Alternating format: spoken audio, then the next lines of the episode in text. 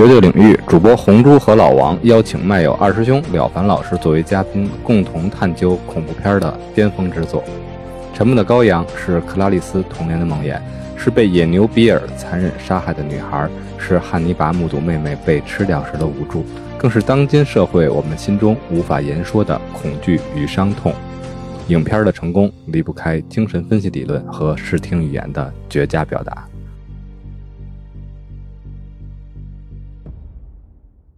老王呢，之前在我们的节目里啊聊过很多惊悚的题材的恐怖片他聊过中国的僵尸、欧美的丧尸，既聊过《闪灵》，又聊过《招魂》，还有包括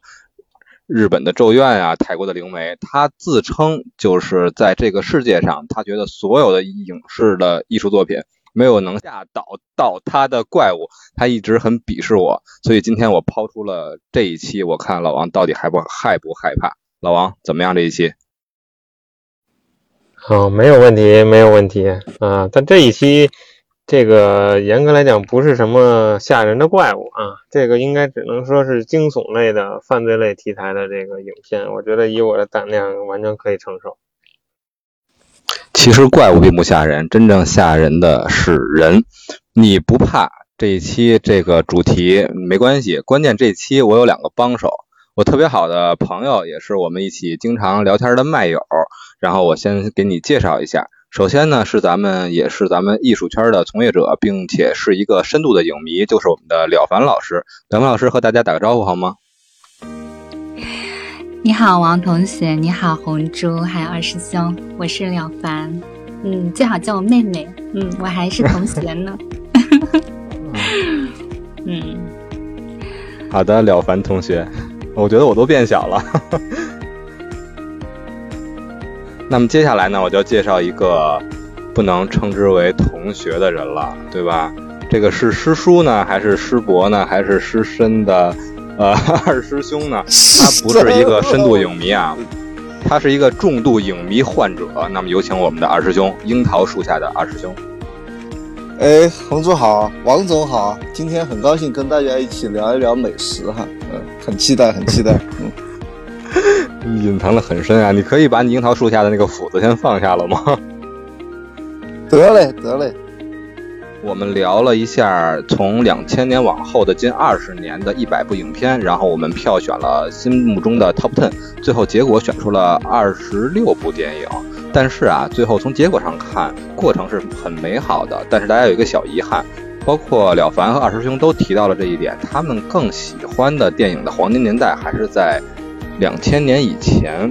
所以说呢，我们也有一个想法，能否以专题节目的形式和大家多分享一些经典的老片儿？包括我和老王也都喜欢当年的好莱坞的一些故事片儿和一些科幻片儿。那么今天就先简单的抛出这么一期，虽然这一期不代表着那个年代多么高的电影的美学的造诣或者一些成就，但是它确实是那个年代的一个反啊好莱坞。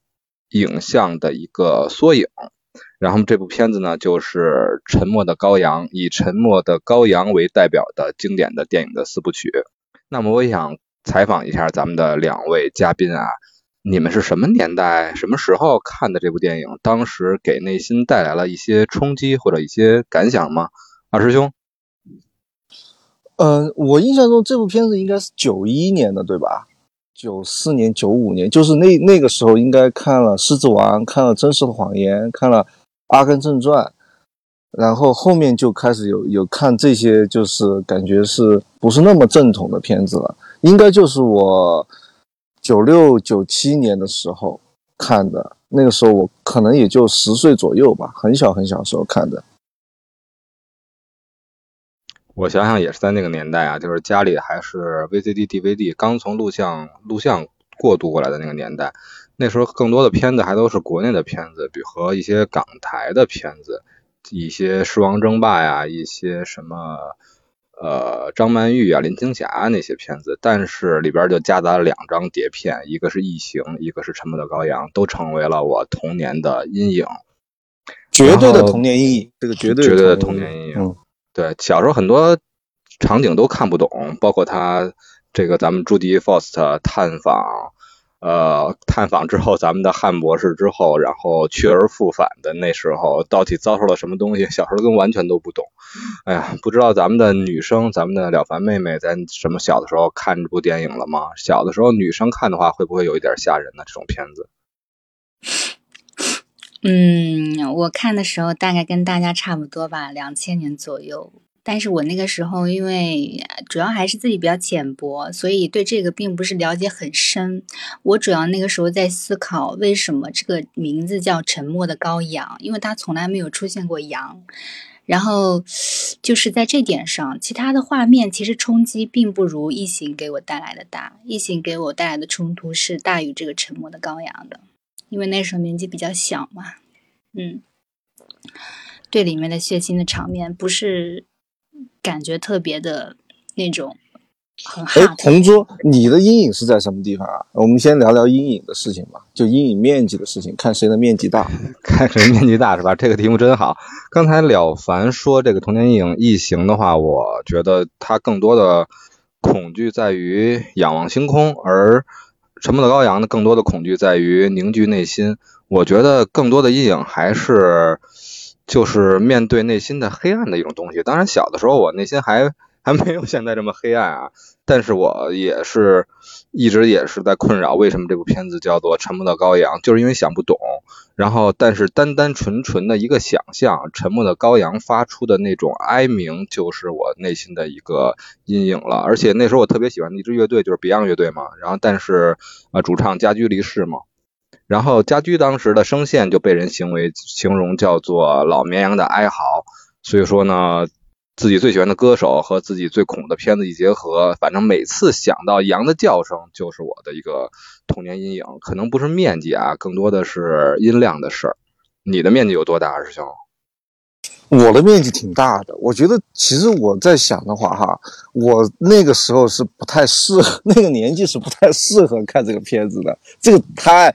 这个片子现在你这种画面是出不来的，但我我其实我记得的片一些细节就是面积很具体，就是那个朱迪福斯特他不是进了一个废旧的那个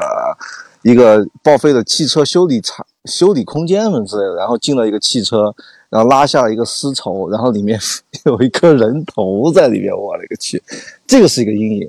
然后还有一个阴影是他们他不是那个野牛比尔不是就是剥皮吗？他他那些就是那些刑侦的那些照片，就有一个女的那个那个手臂完整的是被是被那个 skin 下来了，然后他不是最后揭秘不是那个引流比尔想，嗯，就做一件他第一个第一眼看到那个女受害者的那穿的那件衣服，不是他那个衣服有一个造型是背后有两个菱形嘛？那个两个菱形也是从第几个受害者？那个是给了个给了个画面的，直接就是在。在皮肤上画了画了两个菱形，然后，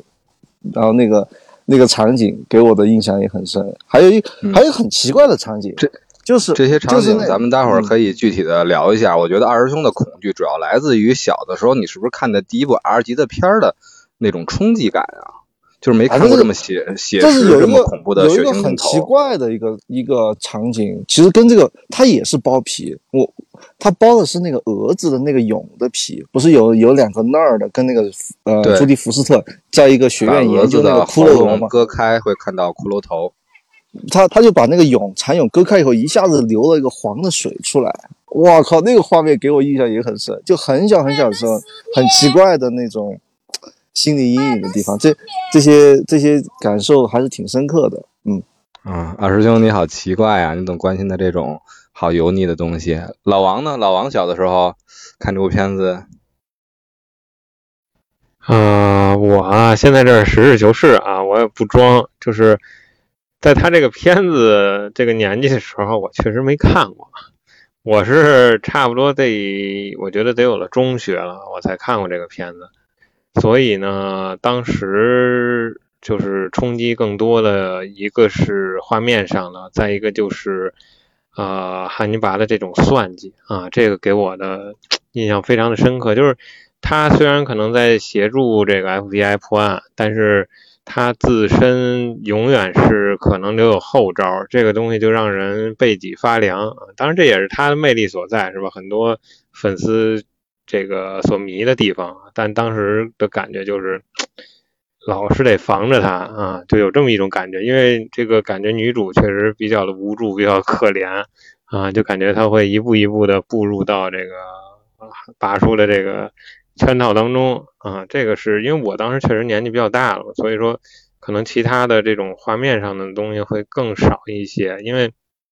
那时候已经经历过了异形啊、铁血战士啊。还有很多是吧？那个血浆片、僵尸片的渲染之后，可能看这些画面的冲击会小一些，但是更多的是来自于心理上的阴影。等于你不害怕，是因为你小时候没看。我们那时候还是祖国的花朵，你那时候不管是在性还是在内心的爱上，你都已经成熟了，所以你觉得这些就不可怕了，是吧？开个玩笑啊！随着这些我们童年的回忆呢，那咱们就逐步展开，给我们带来那么多的童年阴影和童年想象的这么一部影片。首先呢，大家都知道这部片子啊，它是有原著小说的。原著小说呢，大概就分为这么几章，基本上是和呃电影是一一对应的。小说它主要是在一九七五年，其实就已经由这个托马斯·哈里斯就写出来了。最开始的一部他的写的叫做恐怖小说，叫做《黑色星期天》。但这《黑色星期天》这部小说呢，基本上和汉尼拔咱们汉先生这个人物没有任何关系。到八一年他写的。红龙是最先写出来跟汉尼拔有关的一部小说，而但在这部小说中，汉尼拔只是一个配角。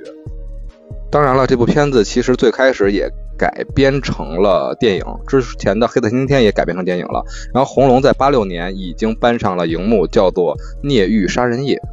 这部片子呢，其实就可以是看作将来的汉那个《沉默的羔羊》三部曲里边红龙的首次的第一次上映。红龙只是对这部片子的翻拍，但是从结果上来讲，这个《孽狱杀人夜》并不是很成功的。虽然他讲的也是和咱们爱达爱德华诺顿演的《红龙》里边基本上同样的一个剧情，他饰演的格雷格雷厄姆呢，然后要追捕牙仙，也就是所谓的红龙，然后通过向汉尼拔讨教的这么一个关系的一个故事。这部片子里边，汉尼拔并不是由咱们所熟知的安东尼霍普金斯扮演的，但是霍普金斯在这部电影里也出演了一个。呃，话剧舞台的一个人物里尔王，所以说呢，也是提前结下了缘分。这部片子就不过多展开了。之后，在一九八八年，然后咱们呃哈里斯呢就写出了《沉默的羔羊》同名的电影，在一九九一年就上映了。之后呢，由于这个汉尼拔角色的大获成功和朱迪呃或朱迪福斯扮演的这个。呃，克拉丽丝的成功，紧接着他就把咱们的作者啊，就把主角就放在双主角或者说是更凸显女主的方向上去写，然后紧接着写出了九九年的《汉尼拔》，两千零一年同名的电影《汉尼拔》上映，两千零六年呢，作者又写出了《少年汉尼拔》，表现出了汉尼拔是如何成为一个食人魔的过往和一些内心的缘起。直接导致了两二零零七年《少年汉尼拔》电影的上映，所以说小说和电影的呃对仗还是很工整的，也表现出了一个小说里边的作品里边的人物是怎么从配角到主角到衍生出这么多相关关系的一个类似于宇宙啊或者世界，咱们现在用这种话来说的。嗯，不知道咱们的两位嘉宾是否也看过这个小说呢？我没有看过小说，然后小说改编的电影我都看过，就是所以说可能等会如果红珠涉及到小说跟那个电影的不同的地方，可以红珠等会可以聊聊。电影我是四部电影我都看看过了，然后我觉得可能还是《沉默的羔羊》是最好的，嗯。嗯，我的话正好不巧，我《沉默的羔羊》原著是看过，但是其他的，因为这个小说有四部嘛，《红龙》还有《沉默的羔羊》，还有一九九九年的《汉尼拔》，还有《少年的汉尼拔》，但是我只看过原著这个《沉默的羔羊》，其他四部小说没有看过，然后其他的几部电影其实也没有看全，因为我觉得这个比较经典，但是看了那个。耶德利的这个这个汉尼拔，两千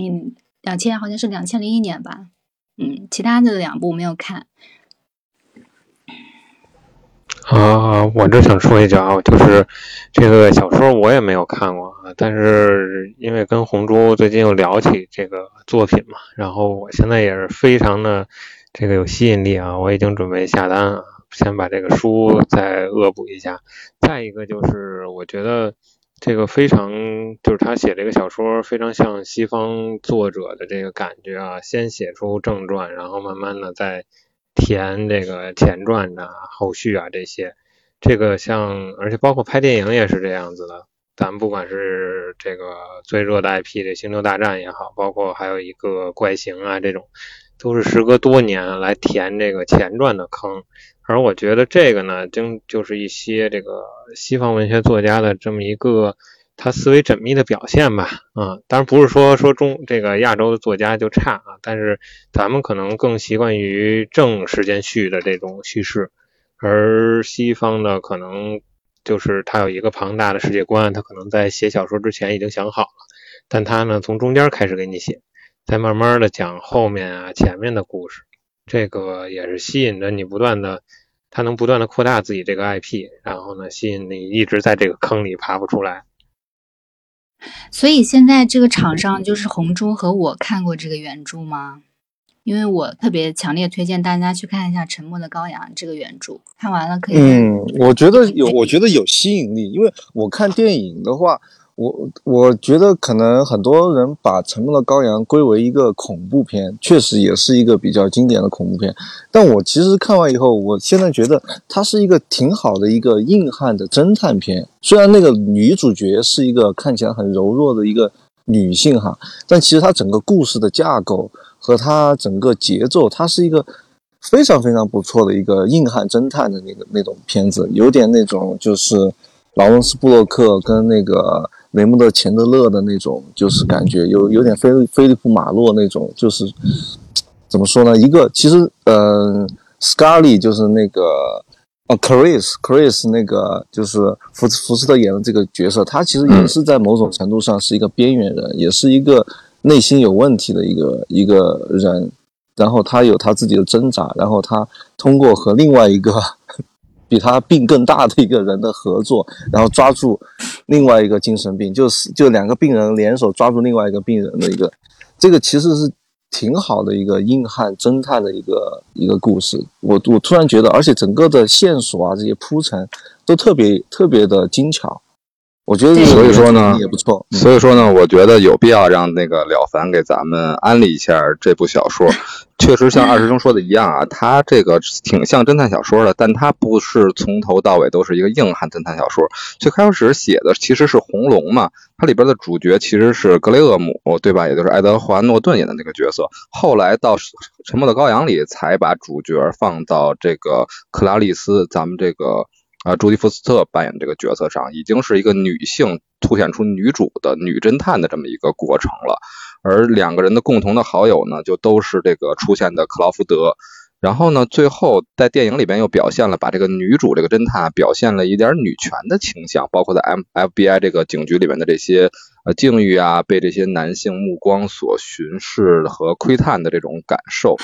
嗯，而且这部小说啊，咱们可以主要就是聊一聊咱们了凡要说的这个《沉默的羔羊》这部这一版的小说，因为它里边很多设定啊，还是跟电影有出处的，对吧？大概来说是遵从原著的，但实际上对于《沉默的羔羊》怎么去营救，和最后咱们朱迪福斯特转正 FBI 的时候接到的其实是信而不是电话，这些。改编的差距还是有的，然后呃，结合着了凡读书的一些感受，我希望了凡能给我们安利一下，然后让老王也能觉得他买这次买书啊，能够他正在下，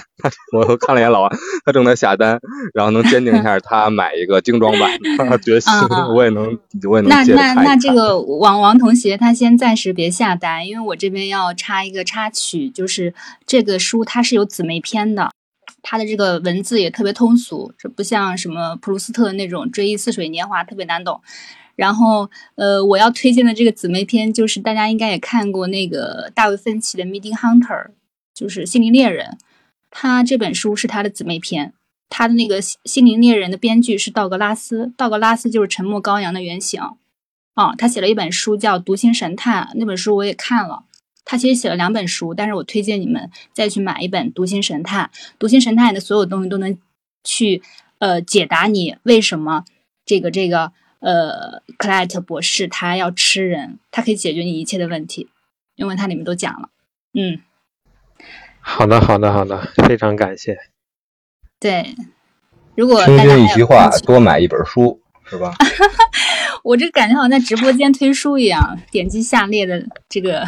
黄小黄车。啊其实还有一个姊妹篇是这个道格拉斯的同事，他也是这个沉默羔羊的顾问，叫那个是雷斯勒，他也是那个道格拉斯现实当中行为科学调查部里面的同事，他也出了一本书，那本书叫《FBI 心理分析：我在 FBI 的二十年》，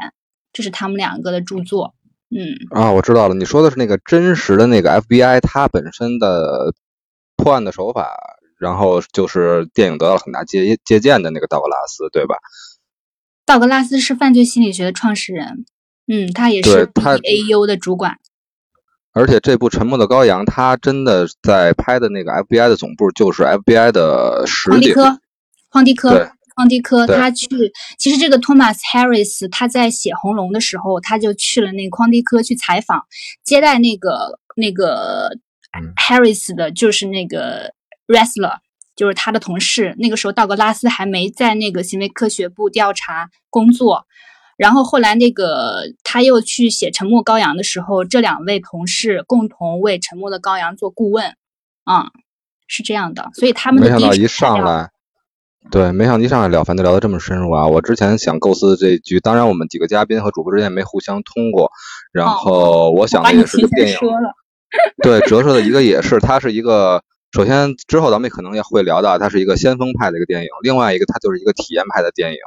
就是无论是演员的这个体验派，包括朱迪福斯的这些表演，还有这个电影它呃怎么能尽量的去接近真实，都是下了很大的功夫的。之前咱们国内的一部电视剧很受人欢迎，对《重案六组》嘛，是吧？它其实他的所谓的那些都是真实案件的翻拍，另外他也都调阅了相关的，因为我们也在北京嘛，调阅了相关这个公安部门的一些卷宗，然后所以他能拍的这么深入，才能会让大家非常的喜欢。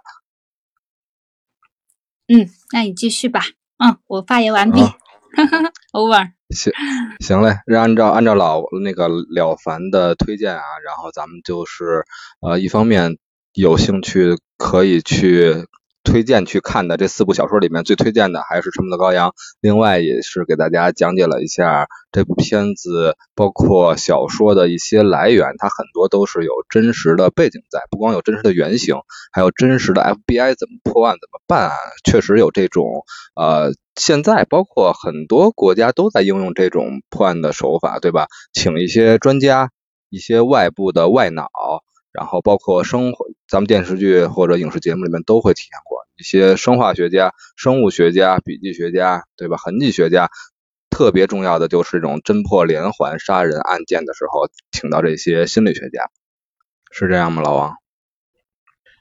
啊，红珠说的没错啊，而且我刚才顺着红珠这个想到了一个什么问题，就是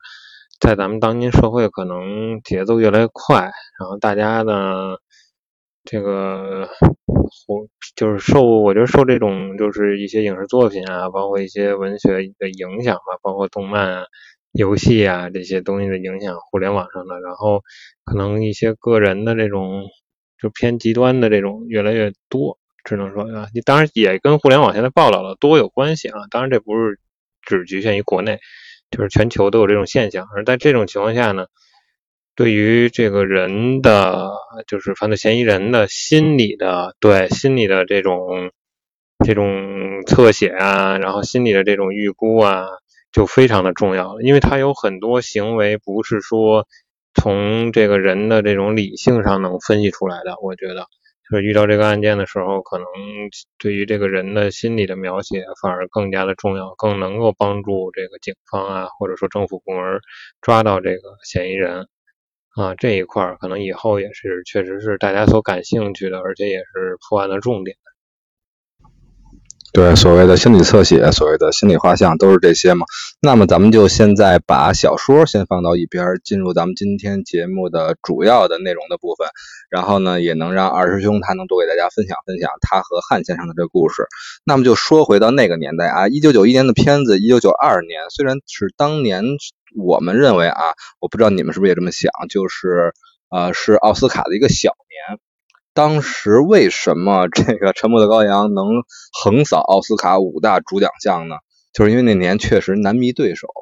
如果你要放到九四年、九五年，可能他就是收获寥寥了。但不论这个过程如何啊，从结果上讲，《沉默的羔羊》还真的是一下成为了历史上第三次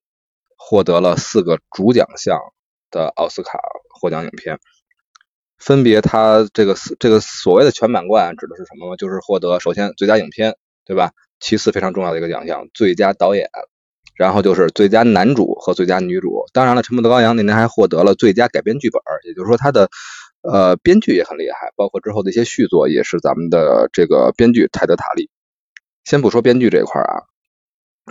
这五个奖项，我觉得几个比一个比较搞笑的奖项就是获得了最佳男主的安东尼霍普金斯。他的演绎虽然非常棒，非常的传神，把汉尼拔这个角色演得深入人心，但是他其实只出演了十六分钟，在这个一百八十八分钟的电影里，同时呢，他称不上是这部片子的男主。这部片子我觉得真的是一个女主电影，但是呢，还是获得了最佳男主角。不知道你们有什么感想？嗯，我先纠正一下红珠哈，我其实。不认识汉先生，就是认识汉先生这个其实还是挺难的，就是不是什么正常人都能够认识得到他。而且我其实就平平时行，你们不是隔不是隔壁吗？还是对门？而且我我我这个人平时也不太讲礼貌啊、礼仪啊这些都不太懂，所以说很危险。就是认识他是一个非常危险的一个事情。我是觉得，嗯，汉尼拔是一个。挺经典的一个角色，就是你要你要聊汉尼拔的话，还是可能还是汉安东尼霍普金斯演的三部电影里面，特别是他在他在第二部里面的那个雷克利斯科特导演的那个那一部里面的，他出演的那个就分钟数更多了嘛，就是他的整个的那种呃老绅士的那种感觉，还有他跟人打交道，不管是好的交道，不管是。给克瑞斯写封信，还是说他最后那个买了一个大的吊钟，跟一堆那些餐具，最后搞了一个那个饕餮盛宴，他都是一个非常怎么说呢？嗯，斯文败类的那种感觉，就是给我的给我的印象还是很深的。就是汉先生的整个，我我们一点点聊吧，就是嗯。我刚才不是说了吗？童年的阴影是，比如说那些画面感的东西，是那些血浆，是那些就是昆虫的东西。其实之前我又应该是在上大学的时候吧，嗯，反正二十多岁的时候，我又看了一下，确实我对汉尼拔这个嗯角角色的那个印象很深。就他第一次跟那个就是克瑞斯见面以后，他不是嗯。就一开始还是很礼貌的那种，打嗯，就是怎么说呢，那个寒暄嘛。但是到一定时候的汉尼拔那个獠牙就露出来了，而且是非常伤人的那个感觉。那个那个原台词我还背得下来，就是，嗯，你太心急了，你知不知道，Chris，你在我心里面是什么样子吗？就是你带着也背着一个嗯还还不错的一个包包，但是那个鞋很糟糕，你就是一个土包子的样子。然后你非常非常急的想要掩饰自己的口音，那个新弗吉尼亚的那个口音。你的爸爸是不是一个矿工？你是不是经常被虐待？你是不是经常在车的后座被一些小男生所骚扰？骚扰的你想要远离这一切，远离这一切，直到到了 FBI 那里，就整个他他想要把人给伤住的那个，想要刺痛人最内心最脆弱的那个地方，还是。挺厉害的，就是我我能够感受到汉尼拔那个可以可以可以把人给嗯思想里面最柔弱最最脆弱那个地方可以给你把把你抓出来那个感觉，嗯，我我自己觉得这这方面还挺有魅力的，二师兄也给我了一个思路啊，一会儿咱们聊汉尼拔呃这个系列影里边，咱们肯定会着重的聊《沉默的羔羊》。到时候聊《沉默的羔羊》的时候，咱们除了一些比如说个人的一些见解啊，一些心理学的解读啊，更多聊这些呃桥段和剧情的时候，咱们可以着重，然后顺着你刚才这个思路，从这个呃咱们汉尼拔和和咱们这个克拉丽丝的四次会面聊起。然后呢，刚才二师兄也说了，这个讲礼貌与不讲礼貌啊，在汉尼拔眼中是一件非常重要的事儿。然后，了凡这块儿对于咱们刚才说这个奖项，呃，关于导演啊、编剧啊和咱们男主女主有什么想和大家分享的吗？因为我知道了凡和咱们志浩老师一样，也是一个非常深度的一个考据党。那天咱们聊咱们心目中最喜欢的女演员的时候，最后了凡说他喜欢的是凯特温斯莱特嘛。然后当时我脑海中闪过，自己没提炼过，但是闪过一个画面，就是我比较喜欢呃女演员的两个形象，一个就是《异形》里边的咱们这个女主，还有一个就是《沉默的羔羊》里边的女主，都是这种男性集权的片子体现里边的这些英雄的女主的形象。所以说，演员和导演、编剧这块，我也想听廖凡给大家多分享一些。就是您刚刚讲到那个啊，那个就是安东尼·霍比吉斯嘛，我觉得他是完全可以说是呃名名至于归的，因为你刚刚说到他出场的这个时间比较短，我觉得不能以出场的时间来算嘛。就像那个马龙·白兰度，他在《现代启示录》里面，他出场的时间更少呢。只是我觉得他在他因为这是五大满贯嘛。然后历史上也只有唯一三个现在，所以它是有影史地位的。但是我是觉得有一点，就是他那个最佳改编剧本，我觉得是有一点点，是不是有点太过誉了？因为他这部呃电影是拍的是比较忠于原著的，呃，但是我觉得这个 Jonathan 或者是其他的编剧也好，他可能删减的比较得当，因为那个原著小说其实是比较臃肿的，就是他把一些感情线都已经隐去了，挑选的比较好。但是我觉得他拿这个最佳改编剧本是有点有点过誉了，拿的太容易了。嗯，他完全是非常忠于名原著。我也是这么觉得。我觉得就像是，比如说，万一万一《冰与火之歌》获得了相应的奖项的时候，给他一个最佳改编剧本，那就完全就把咱们马丁老老爷子放在了什么地步嘛？而且。这部片子也是基本上像了凡说的一样，是基本上忠于原著的改编，而且是每一集和每一部书一对一的这种改编。所以说，我觉得这部片子其实他拿到了还有两个提名，一个是最佳呃是一一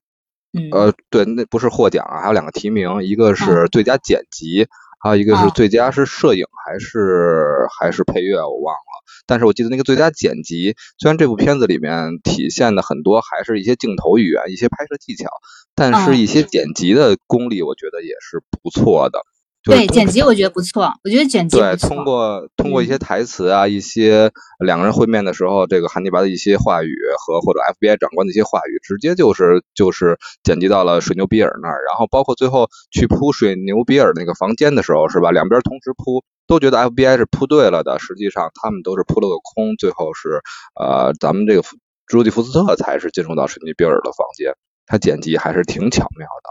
对对对，你刚刚说的那个有点像，就是这种这种这种这种，有点像罗生门吧？我觉得他是有有一个有一个惊喜，还有你刚刚说的那个四次会面啊，我觉得那个也是名场面嘛。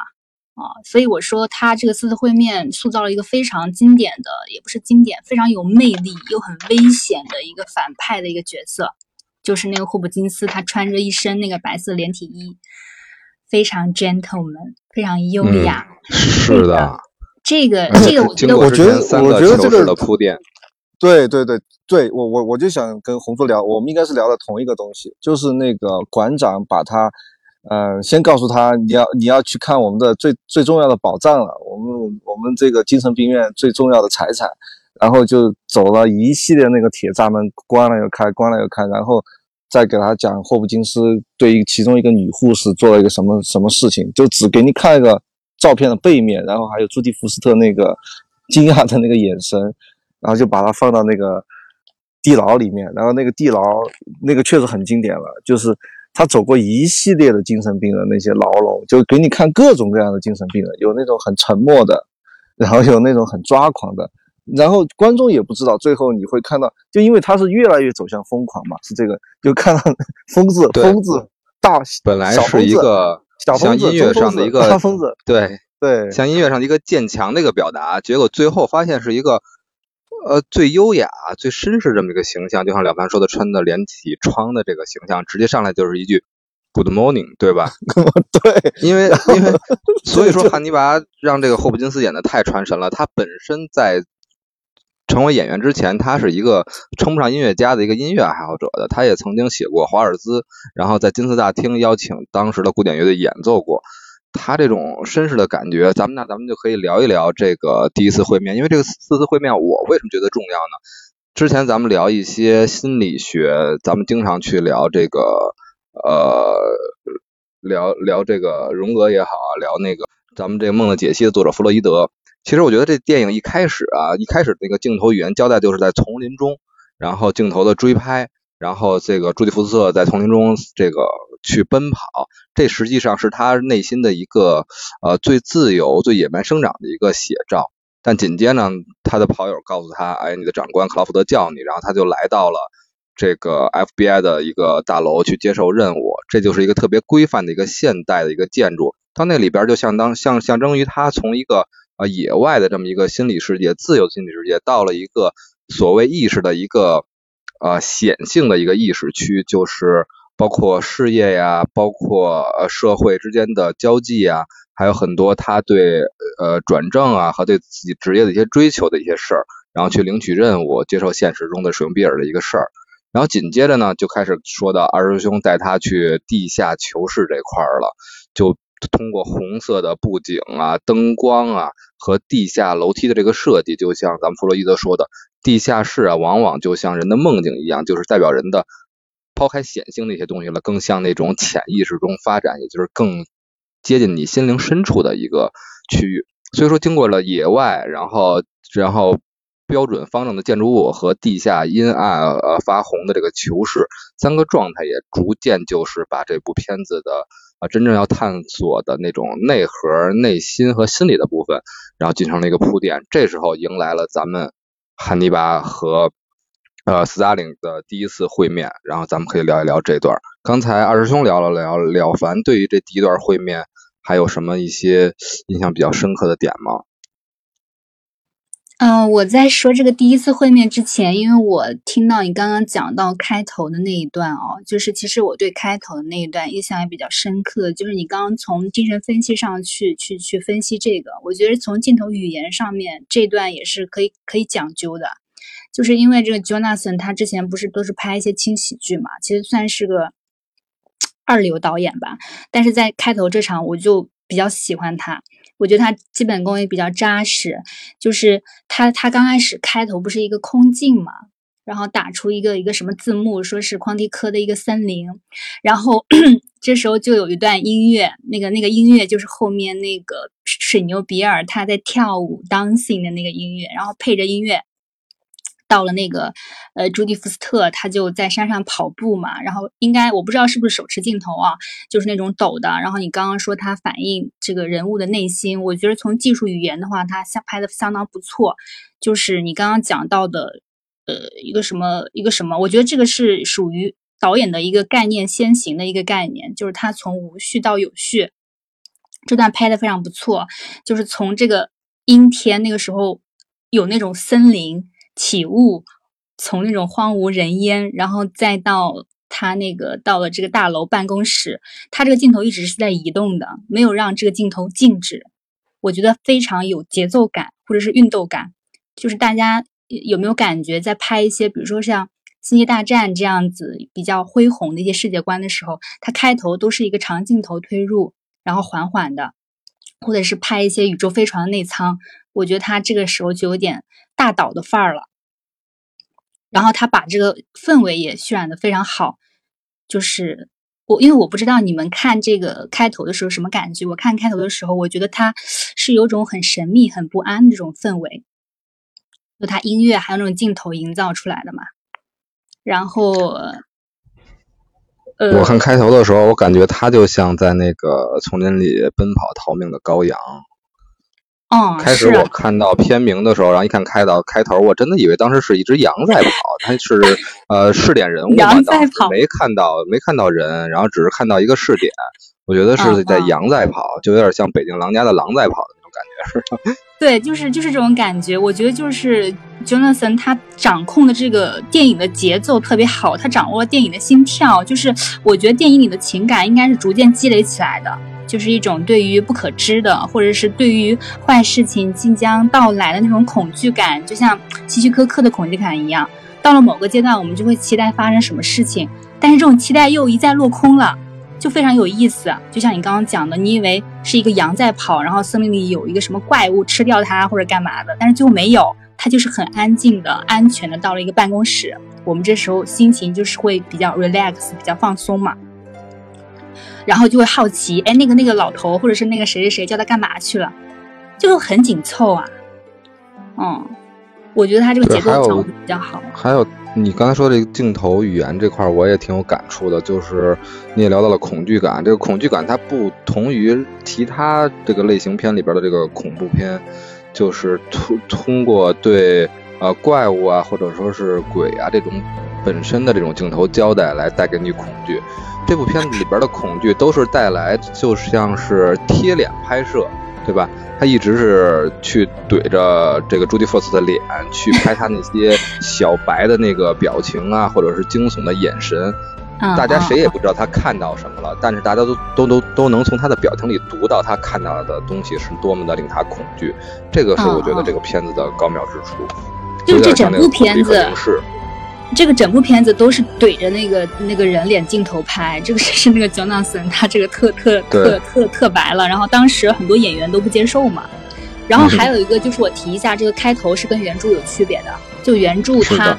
开头是那个射击，就是那个那个克拉克拉丽丝在那个射击场练习射击，然后这样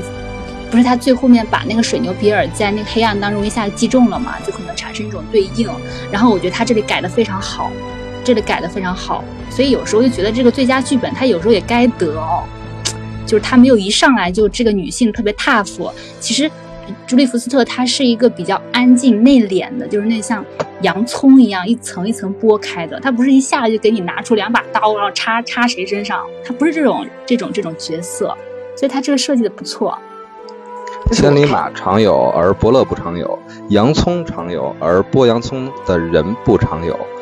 了凡呢，就是那个剥洋葱的人，他不仅一层一层剥着沉默的羔羊内心的呃哀鸣，他更流着泪感动着自己，也说服了自己为什么泰德塔利能获得了最佳奥斯卡的编剧奖，